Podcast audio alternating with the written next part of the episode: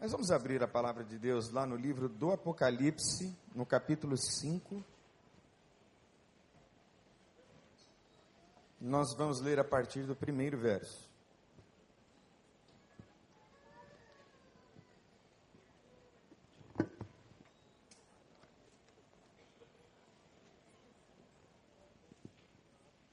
Livro do Apocalipse, capítulo 5, a partir do primeiro verso. Diz assim a palavra do Senhor na minha versão, Apocalipse 5, primeiro verso em diante. Vi na mão direita daquele que estava sentado no trono um livro escrito por dentro e por fora, de todo selado com sete selos. Vi também um anjo forte que proclamava em grande voz: Quem é digno de abrir o livro e de lhe desatar os selos. Ora, nem no céu, nem sobre a terra, nem debaixo da terra, ninguém podia abrir o livro, nem mesmo olhar para ele. E eu chorava muito, porque ninguém foi achado digno de abrir o livro, nem mesmo de olhar para ele. Todavia, um dos anciãos me disse: Não chores. Eis que o leão da tribo de Judá, a raiz de Davi, venceu para abrir o livro e os seus sete selos. Então vi no meio do trono e dos quatro seres viventes, e entre os anciãos de pé, um cordeiro como tendo sido morto. Ele tinha sete chifres, bem como sete olhos, que são os sete Espíritos de Deus enviados por toda a terra. Veio, pois, e tomou o livro pela mão direita daquele que estava sentado no trono, e quando tomou o livro, os quatro seres viventes e os vinte e quatro anciãos prostraram-se diante do cordeiro, tendo cada um deles uma harpa e taças de ouro cheias de incenso, que são as orações dos santos. E entoavam um novo cântico, dizendo: Digno és de tomar o livro e de abrir os selos, porque foste morto e com o seu sangue compraste para Deus os que procedem de toda tribo, língua, povo e nação. E para o nosso Deus os constituíste reino e sacerdotes, e reinarão sobre toda a terra. Vi e ouvi uma voz de muitos anjos ao redor do trono, dos seres viventes e dos anciãos, cujo número era de milhões, de milhões e milhares de milhares, proclamando em grande voz: Digno é o cordeiro que foi morto de receber o poder, a riqueza e sabedoria e força e honra e glória e louvor. Então ouvi que toda criatura que há no céu e sobre a terra, debaixo da terra e sobre o mar e tudo que neles há estava dizendo: aquele que está sentado no trono e ao cordeiro, seja o louvor e a honra e a glória e o domínio pelos séculos dos séculos. E os quatro seres viventes respondiam: Amém. E também os anciãos prostravam-se e adoraram. Vamos dizer Amém. Vamos dizer Aleluia. Aplauda ao Senhor dos Senhores pois ele venceu. Paizinho, eu preciso da tua graça, Senhor, para ministrar o teu evangelho, para pregar a tua palavra. E eu te peço que o Senhor me conceda, Deus, graça agora, para comunicar esta mensagem ao coração de teus irmãos, tal como eu a recebi do Senhor por inspiração. Fala com eles, Deus. Fala com os teus filhos nos dá, Deus, a correta dimensão das implicações da batalha espiritual na qual todos estamos inseridos. Que tenhamos, ó Deus, cada vez mais consciência e consciência limpa diante de Deus e dos homens. Lava-nos, ó Deus, pela tua palavra e seremos limpos no nome de Jesus. Nós pedimos que o Senhor fale ao coração dos teus filhos, pois todos nós, a começar em mim, agora já, nos humilhamos na tua presença, sabendo que nada somos. E assim fazemos no nome santo de Jesus. Amém. Orando até até o fim. A minha vida de oração começou quando eu me entreguei a Jesus Cristo. e ela não cessa. É verdade o que diz a Bíblia: orai sem sem cessar. O tempo todo no espírito, orando, intercedendo, clamando, em direta conexão com Deus. E eu gosto muito do livro do Apocalipse. E toda a Bíblia nos revela sobre um mundo espiritual, sobre uma batalha espiritual, sobre uma luta espiritual em que todos nós estamos envolvidos. Me marcou muito a leitura de um livro do Dr. Russell Shedd no tema, em que ele dizia que nós lutamos contra a carne, contra o diabo e contra o mundo. O tempo todo estamos sendo influenciados e lutando nessas três dimensões contra os desejos perversos do nosso coração, contra esta natureza caída que nós herdamos. Estamos lutando frontalmente contra o diabo, que é um ser espiritual, um anjo caído, que ministrava diante do trono de Deus e numa rebelião arrastou com ele a terça parte dos anjos, é o que diz a Bíblia neste mesmo livro do Apocalipse, e contra o mundo, contra esse sistema de valores que é satânico. Sem dúvida nenhuma, é diabólico, é demoníaco. Eu li uma vez um livro e achei que o livro tinha muitos excessos. Mas uma coisa que havia sido dita naquele livro me fez pensar e talvez isto seja possível. E naquele livro, não vou citar de propósito nem o nome da autora e nem o nome do livro, mas eu li que no carnaval Satanás em pessoa vem ao Brasil. Você acha que isso é razoável? Sim ou não? Eu acho que é razoável pensar assim. De que ele vem ao país pessoalmente. Que ele coordena todas as orgias, todas as loucuras e todas as pecaminosidades que não estão apenas nas regiões celestiais, está na cultura, está na carne, está no pensamento, está no sistema de valores desse mundo. E o Apocalipse, ele faz uma descrição histórica. Ou seja, o Apocalipse fala da história da salvação desde o princípio e revela o ápice dessa batalha espiritual, que começou no Éden e terá um fim, um final, um desfecho final, chamado por um teólogo francês, Teilhard de Chardin de ponto ômega, que quando todos nós haveremos de nos encontrar com Jesus Cristo nos céus, na glória, aleluia. A história caminha para o um encontro com Ele. E Apocalipse significa revelação revelação de coisas que estão ocultas. Apocalipse foi tomando na nossa mente e na nossa cultura sinônimo de coisas do fim. Mas Apocalipse significa literalmente revelar. Revelar o que estava oculto. E João recebeu preso numa ilha estas revelações profundíssimas. Por causa da perseguição que se abateu sobre a igreja e pessoalmente sobre ele. E no Apocalipse, a batalha espiritual ganha um foco mais objetivo e mais direto contra o próprio Satanás.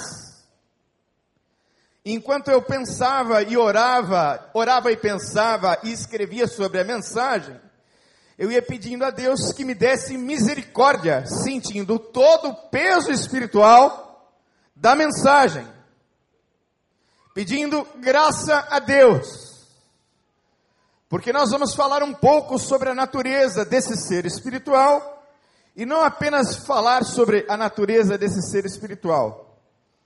Nós vamos falar sobre a influência desse ser espiritual que pode não apenas possuir, como influenciar.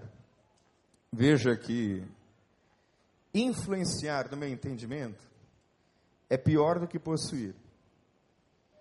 Porque quando a pessoa está possessa, e há um homem e uma mulher, ou um homem ou uma mulher de Deus com autoridade e santidade, os demônios são expulsos no nome de Jesus. Você crê? Diga aleluia. Se há alguma resistência maior, há uma orientação bíblica: jejum e oração. Há castas que resistem mais, mas não resistem o tempo todo. Elas caem ante ao poder e ao nome de Jesus Cristo. Aleluia. Então existem demônios e pessoas demonizadas, sob a influência de Satanás, na sua carne, nos seus valores. Isso é ainda pior e ainda mais complexo. Por isso é que nós vamos falar e pensar sobre alguns nomes de Satanás na Bíblia. Em Marcos capítulo 4, verso 10, Satanás é o adversário.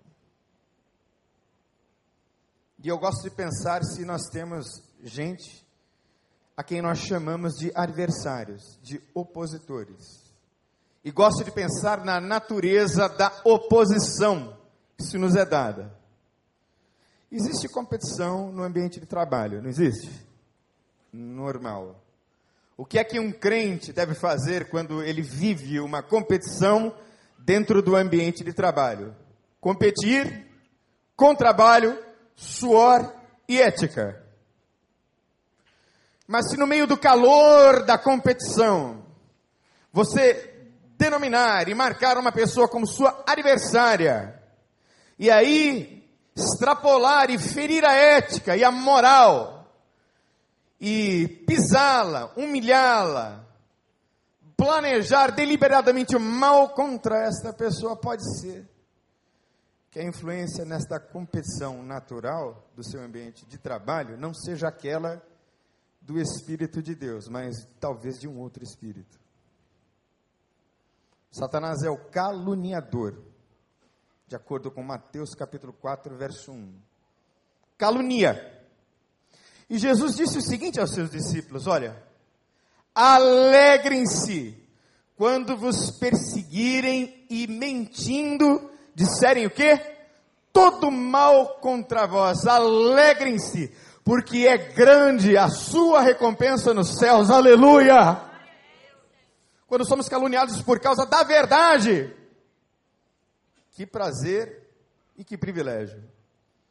Mas quando caluniamos, permitimos esta ação demoníaca. O diabo é maligno, chamado de maligno, intrinsecamente perverso. A natureza é má, má mesmo. Ódio. Houve uma experiência minha de uma pessoa possessa, em que num dado momento eu senti o ódio que emanava daquele demônio. Ódio puro.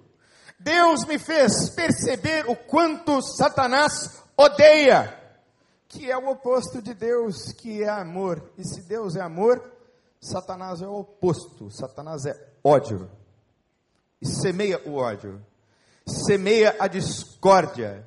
E a Bíblia de, diz que Deus detesta aquele que semeia discórdias, que é maligno, que é perverso. É a antiga serpente, o enganador do Éden. Ora, se para vender qualquer que seja o produto, eu tenho que enganar uma pessoa, pode ser que a minha prática tenha sido ou esteja sendo demonizada. Me lembro de uma experiência assim muito interessante de um rapaz foi vender o carro dele para o tio. E o tio disse: Não, eu pago 25 mil agora. Ele disse: Tio, não, tio. 26. Não, tio, você não está entendendo. 30 mil não se fala nisso. Vou assinar agora. Tio, o carro não vale 12 mil. Você quer pagar 30? Meu carro está todo quebrado. Suspensão ruim, motor ruim. Entende a diferença? Satanás é também chamado. Ah, para passar, gente? Daqui não está funcionando mais. Pode passar para mim, por favor? Em Apocalipse 9, 11. Abaddon e Apolião. Destruição e destruidor. É uma espécie assim de trocadilho. Ele é a destruição e ele é a personificação do destruidor. Ele é Beuzebu, Senhor das moscas. Eu achei muito interessante que Jesus o tenha chamado de Beuzebu, porque me diga onde é que as moscas preferem pousar. Aliás, não me diga, apenas pense. Onde é que as moscas têm assim uma preferência por pousar? É por isso que a Bíblia diz que nós temos o perfume de Jesus Cristo, aleluia. Faz com que o diabo sinta o cheiro da graça e vá para longe. É completamente bíblico dizer resistir ao diabo e ele fugirá de vós. Já pensou que moral? Você está andando pela rua, e meu Deus, lá vem o Daniel, sai correndo. Olha, a Bíblia diz que isso é possível. Ao contrário de muita gente que eu conheço, que se vê um endemoniado ali na esquina, sai correndo para o outro lado. Morre de medo.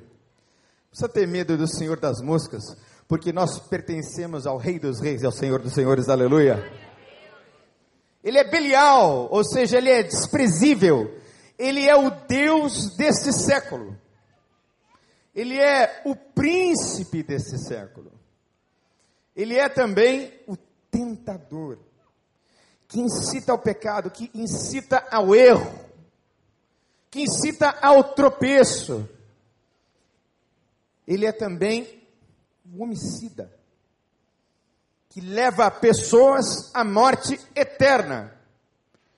Ele é o pai da mentira.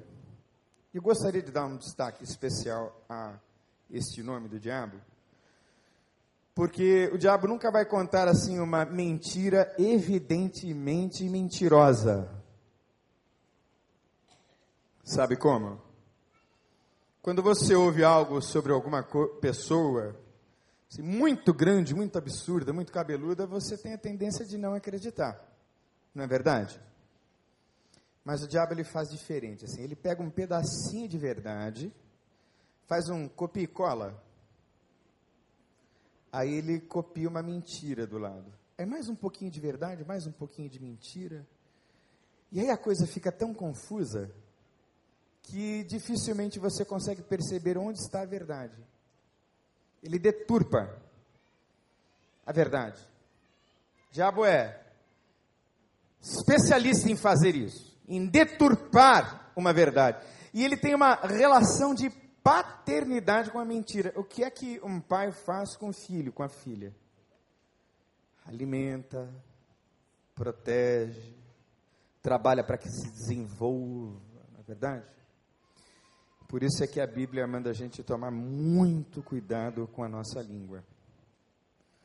Porque a nossa língua louva a Deus, mas ao mesmo tempo a nossa língua diz coisas que não deveria dizer. Quando você ouvir alguma coisa de alguma pessoa, seja ela quem for, ouça quatro ou cinco outras versões antes de ir tirando as suas conclusões. Porque pode ser que tenha diabo aí na linha, e não um boi, mas um diabo na linha, que está deturpando a verdade. E ele é o acusador. De dia e de noite ele nos acusa. De dia e de noite, de dia e de noite sem cessar. De dia e de noite ele vai aos céus e diz: Veja lá o Daniel Camaforte. Como é que fica isso? Olha lá. E aí, Jesus de Nazaré, que é o meu intercessor, que é o meu advogado, é verdade, ele pecou, mas olha lá os joelhos dele dobrados diante da minha presença. Todos os pecados estão dele cravados na minha cruz, aleluia. Ele nos acusa, nos acusa diante de Deus e acusa a nossa consciência. E algumas coisas assim muito importantes em relação ao livro do Apocalipse. Irmãos, eu gostaria muito que você valorizasse, preciso abrir umas aspas aqui, a escola bíblica dominical. Enquanto eu fazia e pensava sobre a mensagem, pensei na importância da escola bíblica dominical. Nós vamos começar a escola bíblica dominical, Pastor Marcos, se eu não se eu estiver errado, me corrija, dia 21 de fevereiro. Por favor, se inscreva para aprender mais sobre o Evangelho de Jesus, para que você não seja levado por aí, como a Bíblia diz, por toda sorte de vento de doutrina e inclusive doutrinas de demônios. O diabo não é nem de longe esse ser folclórico que você vê pelas ruas da cidade no carnaval. O diabo é um ser inteligente, articulado, altamente estratégico procurando a quem possa tragar na menor brecha. E nós o vencemos apenas quando conhecemos a palavra. Foi mesmo Jesus que disse: Errais, não conhecendo e nem o poder de Deus. Escrituras e, consequentemente, o poder de Deus, nós aprendemos aqui nesta igreja também, na escola bíblica. Matricule-se para crescer. E os primeiros três capítulos, irmãos, são advertências às igrejas, por meio de cartas. E são cartas pesadas. As sete igrejas, que representam e fazem uma espécie assim de modelo para todas as igrejas que existem em toda a terra. Se você ler as sete cartas que foram entregues às sete igrejas do Apocalipse, você vai perceber que de alguma maneira você pessoalmente ou a sua igreja pode se encaixar num daqueles perfis. Por isso é que a Bíblia é uma profecia. O que é, a profecia? É que quando eu leio, eu me identifico e os meus olhos espirituais são abertos. E para a igreja de Éfeso, João escreve, ou Cristo mesmo, através de João, denuncia vocês abandonaram o seu primeiro amor. E o que é que isso significa? É que muita coisa vem em primeiro lugar e depois o amor a Deus. E há um, uma advertência de Cristo: arrependam-se, porque vocês abandonaram o primeiro amor. A Esmirna, ele diz: Eu conheço a tua pobreza, mas eis que você é rico. E a Bíblia diz que o diabo ia lançar alguns na prisão e eles teriam uma grande tribulação. Que coisa tremenda. É um elogio maravilhoso que ele faz a essa igreja, que está prestes, por causa da sua fidelidade, a ser lançada na prisão. A igreja de Pérgamo, ele diz que haviam questões políticas na liderança da igreja, que estavam acima dos princípios do Evangelho. E haviam pessoas que seguiam a influência de uma liderança adoecida, dominadora. Os que tinham uma doutrina que a Bíblia chama de doutrina de Balaão e os nicolaítas. Basicamente, gente que influenciava negativamente a igreja. E muitos estavam seguindo a eles. Em Tiatira, tinha lá uma profetisa que o texto chama de Jezabel, e esse não é o nome da moça. É uma tipificação de quem ela era. E há muitos que se intitulam profetas e não são. Há muitos que se intitulam pastores e não são. Envergonhadíssimo. Anos atrás, eu li um artigo na Folha de São Paulo Pequenas igrejas, grandes negócios. Vergonhado. Que a coisa mais fácil que existe no Brasil é abrir uma igreja. Um sujeito chamado Hélio Schwartzman, que escreve para a Folha de São Paulo, ele abriu a igreja heliocêntrica de Cristo no quintal da casa dele, em uma semana. Igreja tem um monte, hein? E aqueles que se, dizem profetas, abra os teus olhos. Em Sardes, nós temos uma igreja que diz que está viva, mas estava morta. Sabe qual é? Morta, perdão. Qual é a palavra que me veio à mente? Assim, a palavra que me veio à mente foi marketing. Uma igreja que vivia de marketing. Lógico que o marketing é importante. Lógico que essas ferramentas são absolutamente imprescindíveis. Mas a igreja não pode ser só marketing. Gostei muito quando o pastor Tiago veio aqui e disse: Eu e o pastor Marcos não somos entretenedores, não estamos no business, no negócio de entreter. Nós somos ministros do Evangelho de Jesus, aleluia. E nós estamos propondo que essa juventude seja transformada pelo poder de Deus. Lógico que é muito bacana ter aqui food trucks, é muito bacana ter toda a estrutura que a gente puder ter, a melhor tecnologia, mas isso não é a essência. Ouvi de um pregador uma vez uma coisa, uma frase interessante. E ele disse assim: Irmãos, o vento é o espírito que sopra. Mas às vezes, na falta do vento do espírito, alguns ligam um ventilador. É um vento artificial. E é o que esta igreja me parece a vivendo, a de Sardes. A de Filadélfia é altamente elogiada por Cristo e diz assim que tenho posto diante de ti uma porta que ninguém pode fechar. Aí você lendo o texto diz, ai, era uma porta de emprego, não é? Era um terreno maior para aquela igreja. Não que a gente não precise de uma porta de emprego, de um terreno maior. Eu espero, aliás, eu caminhei hoje aqui pela Avenida das Américas, vi um terrenão ali. Eu falei, ai Jesus, se o senhor desse esse terrenão aqui para a igreja, ia ser uma benção. Não tem nada errado em sonhar com isso, irmãos. Mas a porta aqui era uma porta à palavra. Era uma porta para que a igreja continuasse pregando o evangelho, debaixo de ferrenha perseguição. Não era a portinha de emprego que o profeta ali da esquina profetizou, não. Era uma porta à palavra. E naquela época, esta porta, a palavra poderia significar a morte de muitos irmãos. E tem a igreja de Laodiceia, que não é crente, que não é fria, e por isso mesmo ele disse que vomitaria aquela igreja da sua boca.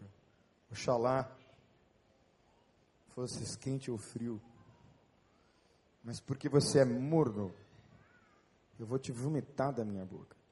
Impressionante como a gente vai se identificando e vai temendo. Eu, pelo menos, temo e me identifico, murro de temor. E é interessante que este temor é um temor que não condena, é um temor que vai nos levando cada vez mais à presença de Deus. E esses capítulos 4 e 5, eles são então a base histórica da autoridade de Cristo para julgar tudo e todos. É como eu disse e vou dizer de novo, irmãos, Jesus hoje é o seu intercessor.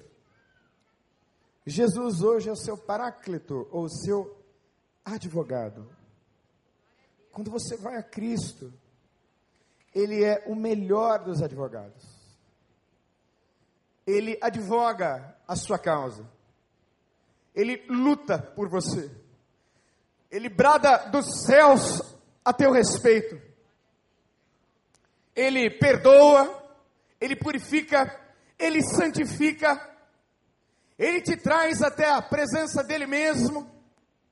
Mas haverá um dia em que ele deixará a posição de intercessor e de advogado e passará a ser o nosso juiz. A sentar-se-á num trono e com justiça julgará a todos. E a primeira coisa interessante e bacana que eu gostaria que você guardasse desse texto é que a nossa história está sendo registrada. Literalmente, irmão, sorria, você está sendo filmado.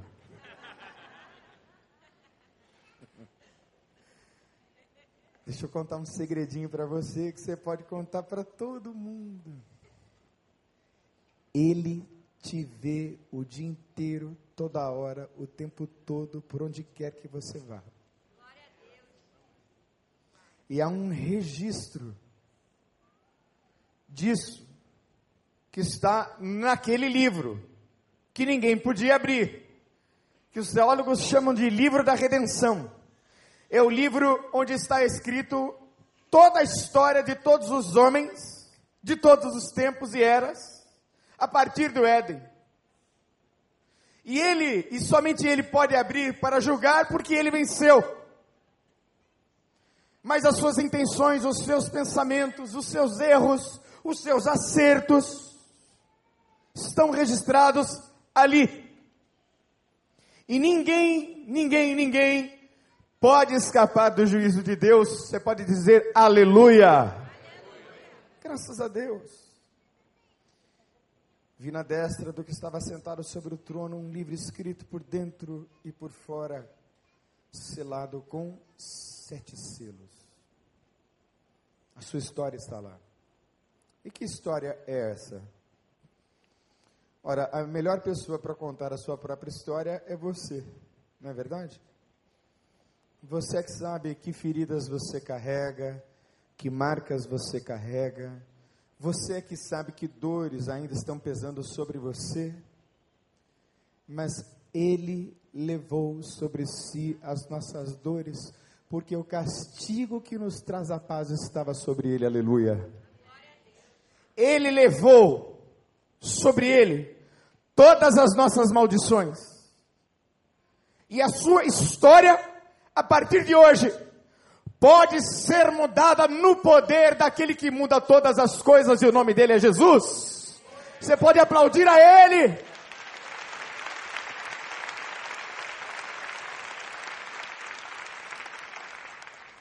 Segunda coisa desse texto, pode passar para mim que está falhando aqui é que ele ouve e guarda as suas orações. Ele ouve e ele é que guarda as suas orações. Gente, nós pastores temos memória fraca, fraquíssima. Eu dizia essa semana para um irmão querido do nosso desafio de pastorear 5 mil pessoas. Nós já chegamos a 5 mil pessoas. Gente, eu não gosto de espiritualizar tudo não, mas sabe quantas vezes o PowerPoint deu problema comigo aqui? Nenhuma. Primeira vez que me dá problema. O pessoal da técnica sabe disso. Mas eu dizia para esse irmão, um desafio enorme. A nossa igreja cresce 220% a mais do que cresce o bairro. Aleluia, irmãos! Glória a Deus! Começou com um grupinho pequeno de pessoas. E eu dizia a ele: é um desafio enorme. Nós temos empreendimentos imobiliários pelo bairro e pela graça de Deus, cada vez mais nós vamos alcançar essas pessoas no nome de Jesus. Mas como guardar cinco mil nomes e cinco mil histórias? Como atender a tantas carências e necessidades? Como cuidar e apacentar de tanta gente, não é, Pastor Paulo? Como que a gente pode fazer isso, gente? Sozinhos? Nós temos limitações. Por isso, graças a Deus que nós não dependemos de nenhuma teologia que nos vincule diretamente à interferência de qualquer ser humano. Porque a Bíblia diz que Jesus Cristo nos liga e nos leva diretamente ao Pai. Aleluia. Eu não preciso de sacerdote nenhum. Eu não preciso de pastor super ungido nenhum. Eu mesmo dentro do meu quarto, quem viu o filme sabe, lá dentro eu mesmo vou orar. Eu mesmo vou clamar, eu mesmo vou ajoelhar. e as minhas orações sobem para a memória de Deus e são guardadas numa taça de ouro. É o que diz a Bíblia. E havendo tomado o livro, os quatro animais e os vinte e quatro anciãos prostraram-se diante do cordeiro, tendo todos eles harpas e salvas de ouro cheias de incenso, que são as orações dos santos. Sua oração está lá. A oração da minha mãe estava lá. A minha mãe chorava e orava, Senhor Jesus, tira o meu filho das drogas, e agora ela está lá em Bauru, assistindo o filho dela pregando o Evangelho de Jesus, aleluia! Porque as orações dela estão lá naquele cálice, assim como as suas orações, o seu clamor, as suas lágrimas, estão lá. Lá naquele incensário naquele castiçal de ouro, estão guardadas e registradas para a memória de Cristo. Por isso é que nós somos nele mais do que vencedores. Terceira coisa importante, irmãos, é que ele pagou um alto preço pelos nossos pecados. Diz assim a palavra. Apocalipse 5, 9. Cantava um novo cântico. Porque quem conhece Jesus canta um novo cântico, não é uma música nova. Porque eu vou falando assim de umas bandas que eu ouvia para minha filha Nicole. Ela diz: Pai, você é um dinossauro. Isso já passou há muito tempo. Quem é que lembra do RPM? Meu Deus, você tá velhinho igual eu, então. RVM, meu Deus. Ah, que de abelha, os abóboras selvagens. Quem é que lembra? Lembra? Levanta a mão. Meu Deus, quem é que lembra do hit? Menina veneno. Passa! Eu era apaixonado por uma menina, eu ouvia a música e ficava, meu Deus, cadê a menina veneno? Deus tirou a menina veneno e colocou a morena mais bonita do Rio de Janeiro do meu lado, aleluia. É. Menina veneno, não, não menina veneno. Mas a história aqui diz que Deus coloca um novo cântico no nosso coração, um hino de adoração ao nosso Deus. Mas ele pagou um alto preço para isso e cantavam um novo cântico, dizendo: Digno és de tomar o livro e de abrir os seus selos, porque foste morto e com o teu sangue nos compraste para Deus. Ele pagou, irmão. Sabe para quem que ele pagou? Não. Pagou para o diabo. Porque o diabo tinha direito de posse sobre você. Sabia? Tinha. Ele é o príncipe desse século. Ele é o Deus desse mundo. Mas Jesus arrancou isso das mãos dele. E agora o direito de posse não é mais dele, é de Jesus Cristo, aleluia. Ele te comprou. Ele pagou por você. Eu contei uma experiência aqui essa, é, na quinta-feira passada. E já quero fazer o marketing. Olha aí, pastor Paulo. Vem na quinta-feira que a gente está falando sobre oração. Vamos falar de novo, né? Oração e restauração 2. Mas eu contei aqui. Eu fui em uma churrascaria. Acho que era numa segunda-feira. Eu falei assim: quer saber? Eu vou me dar um churrasco de presente. Vou me dar um churrasco e ninguém me segura. Aí eu fui sozinho mas não fui para aquela churrascaria que eu não posso dizer o nome, que tem estrela no nome, porque aquela é muito estelar. Eu fui para uma outra churrascaria que também serve proteína em forma de picanha, que eu gosto muito. Aliás, leve o seu pastor para comer churrasco que ele gosta. Pastor Vende, desculpa, ele não gosta do pastor Pidão. Mas fui lá quietinho. Sentei assim, eu falei assim, vou sentar escondido para ninguém me ver. Aí eu fiquei lá e tal, e picanha, e costela de porco, e uma linguiça calabresa maravilhosa. Aquele... Nossa, Deus. Glória a Deus. Aí ficou a barriga desse tamanho. Eu falei, ai, meu Deus. Ainda bem que eu só vou voltar às três horas, vou dormir um sono em casa. Não posso contar para minha esposa, senão ela vai brigar comigo. E aí eu pedi a conta. Pedi a conta. E aí o garçom veio com a maquininha nas mãos dizendo: O senhor é o pastor Daniel Camaforte? Sou. Aí ele me disse assim: Então o senhor pode ir embora porque a sua conta já foi paga. Pode aplaudir a Jesus, foi ele que pagou. Não vi a pessoa, a pessoa teve a fineza, a delicadeza, a gentileza, assim, nórdica, inglesa, de não me perturbar no meu almoço, de pagar a minha conta, de sair não identificado. Que Deus abençoe esse irmão, que ele me encontre sempre em churrascarias pelo Rio de Janeiro. Mas glória a Deus, porque é isso mesmo que Jesus fez. Ele pagou as suas contas, aleluia! A Bíblia diz que o escrito de dívida que havia contra nós foi rasgado. Ele pagou pelos nossos pecados.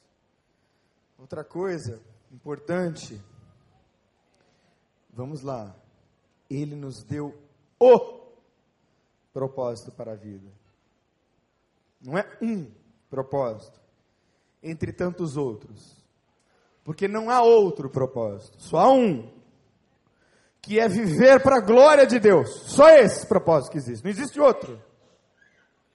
Seja médico, seja engenheiro, seja o que você quiser ser.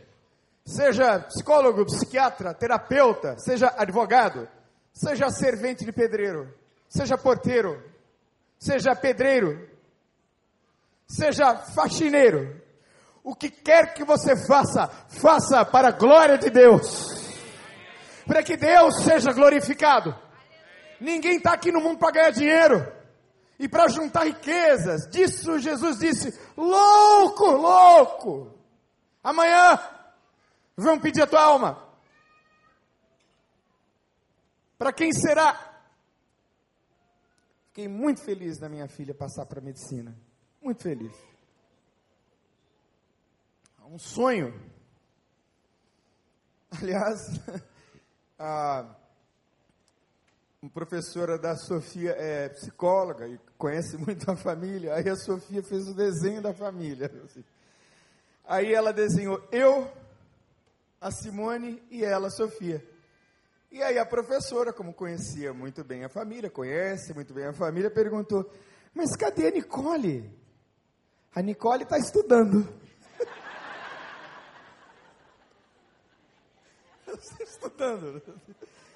Coitadinha, tem três anos que a Nicole não vai numa viagem com a gente porque ela estava estudando. Mas ela passou.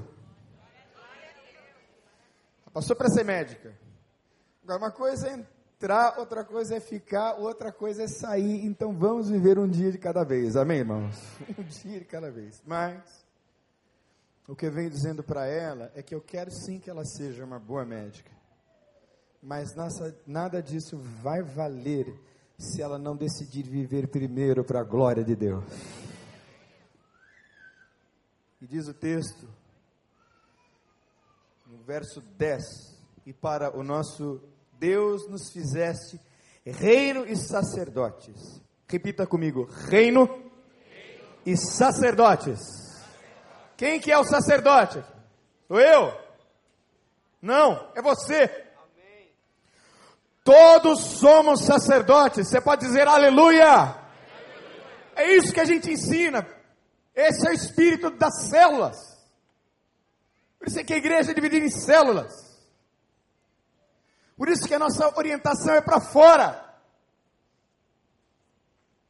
Por isso é que nós preparamos líderes, homens e mulheres íntegros, que conheçam a palavra de Deus, para viverem o Evangelho do lado de fora. Esse é o propósito. Pode ser que você ganhe bastante dinheiro, que bom, mas isso será só uma consequência assim, da sua dedicação, do seu empenho. O que Deus quer mesmo é que você viva este propósito de que na sua jornada ele seja glorificado. Talvez esse seja assim o segredo da sua felicidade. E por último, nós o adoraremos para sempre. Vamos repetir? O adoraremos. De novo. para sempre. Eu tenho convicção de que vou morrer. Mas você vai morrer também. Pode ficar tranquilo. E o Apocalipse ele nos consola, porque tem pessoas que têm medo de ler o Apocalipse, né? Então, se você tiver medo de ler o Apocalipse, você tem que orar um pouquinho, porque deve ter alguma coisa errada na sua vida espiritual, porque o livro do Apocalipse não deve colocar medo em ninguém, é um livro de esperança. É um livro que nos adverte para nos corrigir. O texto diz: Eu corrijo a todos quantos eu amo. No meio do livro, nos capítulos 4 e 5, há uma visão do trono de Deus. E nos capítulos seguintes, o desfecho da história. Então vem a advertência, para quê? Para corrigir. Depois a visão da glória, para quê? Para santificar. E depois o desfecho final, quando ele julgar a tudo e a todos. E então o adoraremos para sempre. Se você prestou atenção no texto, que é longo, cheio de mensagens, de complexidades, de figuras, obviamente eu não entrei poucas delas aqui, ah, mas o tempo todo no Apocalipse, ao lado do juízo, tem adoração, adoração, adoração, adoração. Sabe por quê? Porque de capa a capa na Bíblia é uma luta de Deus para ser o centro. É uma luta de Deus para ser a coisa principal da vida. E quantas coisas assumem um lugar no nosso coração de idolatria que não é o lugar de Deus. Então, às vezes o sujeito adora o Corinthians. Já viram isso, gente? Tem uns casos que são piores, que adoram o Flamengo. Tem alguns piores ainda que adoram o Palmeiras. Que é o meu caso, irmãos. Não, não é o meu caso favor. Mas eu me lembro de uma vez o meu pai ter me levado no Morumbi. Alguém já foi no Morumbi? Assistir três andares, né? Bacana. Morumbi lotado. Corinthians e Santos. Final do Campeonato Paulista. E aí, o torcedor do Corinthians dá medo na gente, né? Eu tinha, irmãos, nove anos de idade. Não me esqueço.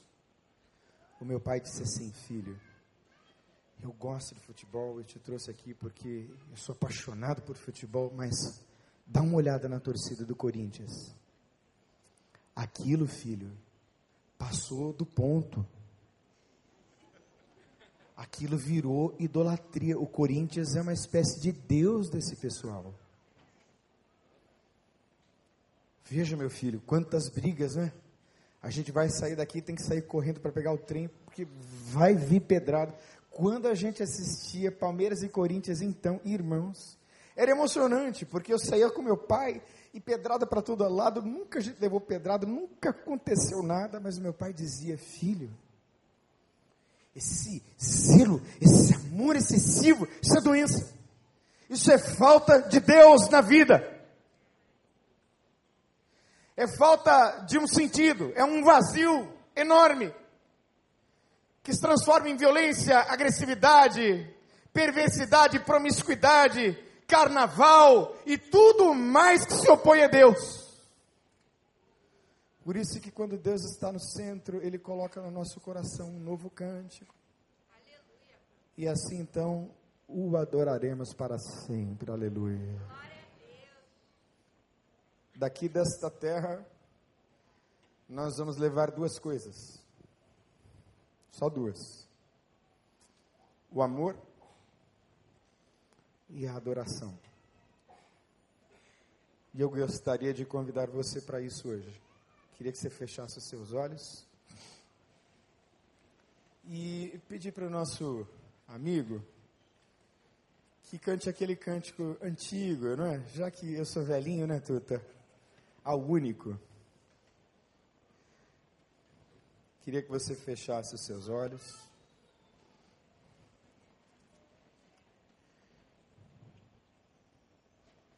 E curvasse a sua cabeça.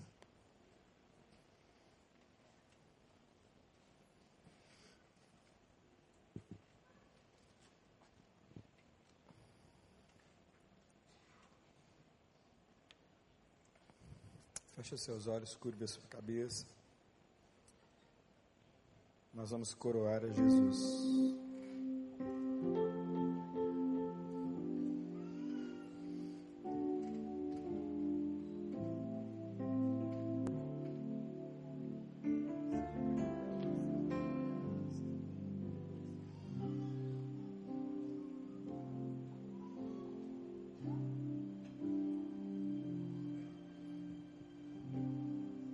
Feche os seus olhos agora, não olhe para mim, não olhe para os lados, não olhe para a pessoa que está ao seu lado.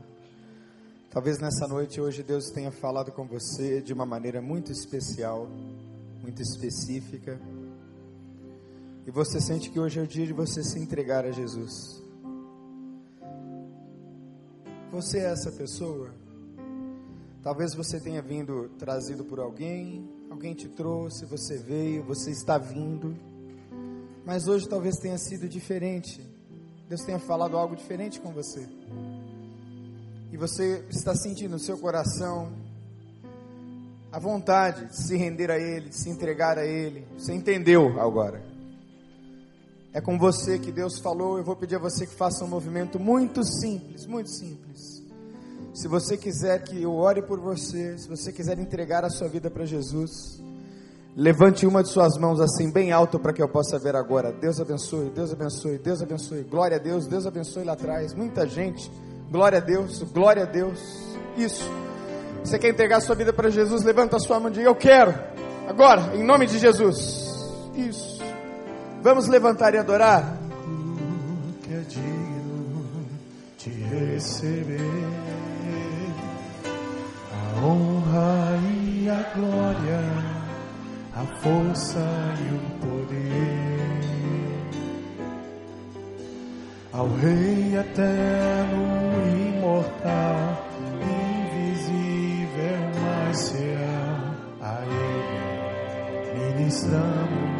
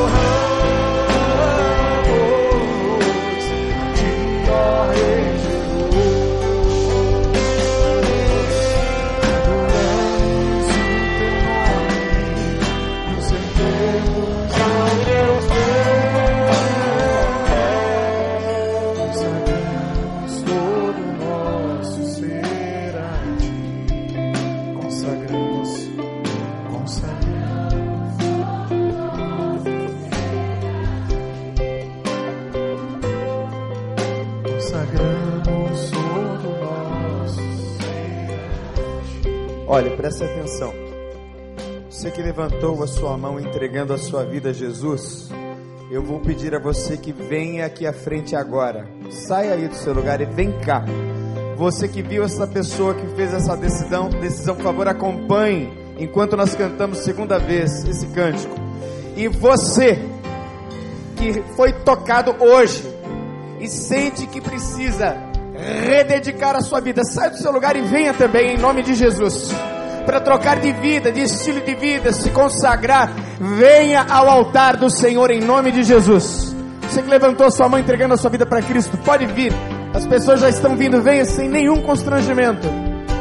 Venha, pois hoje é dia de salvação na casa do Senhor, no nome de Jesus. Alguém está assentado e ao Cordeiro. Pode vir em nome seja, de Jesus, venha. Seja o louvor e a honra e a honra e a glória e a glória e o domínio e o domínio pelos séculos.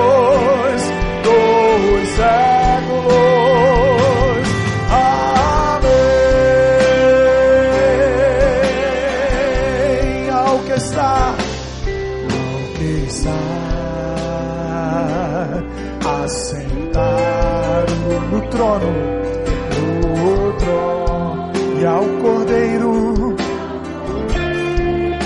Seja, seja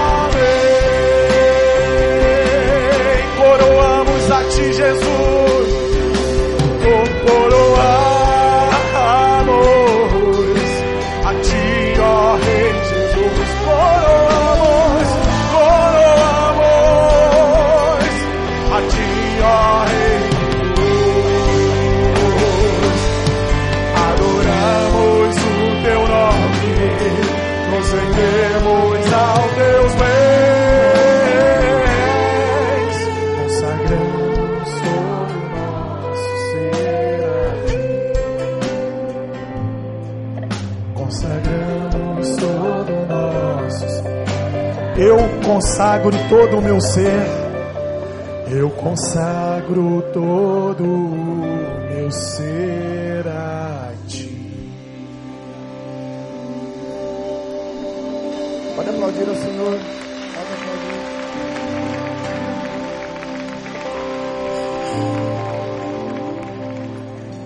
Muitas pessoas levantaram as mãos, mas não vieram. Tem problema. Você pode procurar a mim, algum dos pastores aqui, mas vocês que vieram, antes de eu orar, olhem para mim. Vocês vão acompanhar ali, eu vou pedir ao pastor Marcos para se identificar. Pastor Marcos? Acompanhar ali o pastor Marcos até uma salinha, onde nós vamos pegar o seu nome. A gente precisa conhecer você, tá bom? Mas vamos orar antes? Vamos orar? Estenda suas mãos para cá, igreja do Senhor. Obrigado Senhor, porque hoje há alegria nos céus, aleluia. Obrigado porque estes nomes estão sendo escritos no livro da vida do Cordeiro. Coloca, Deus, nestas vidas um novo cântico, um hino de louvor ao nosso Deus. Que agora mesmo eles estejam entronizando Jesus em seus corações. E que esta igreja avance firme contra o inferno no nome de Jesus nos dá graça, Senhor, para avançar fortes na tua presença e na tua palavra. É o que nós te pedimos, ó meu Deus, no nome de Jesus. E todo o povo de Deus disse: Amém.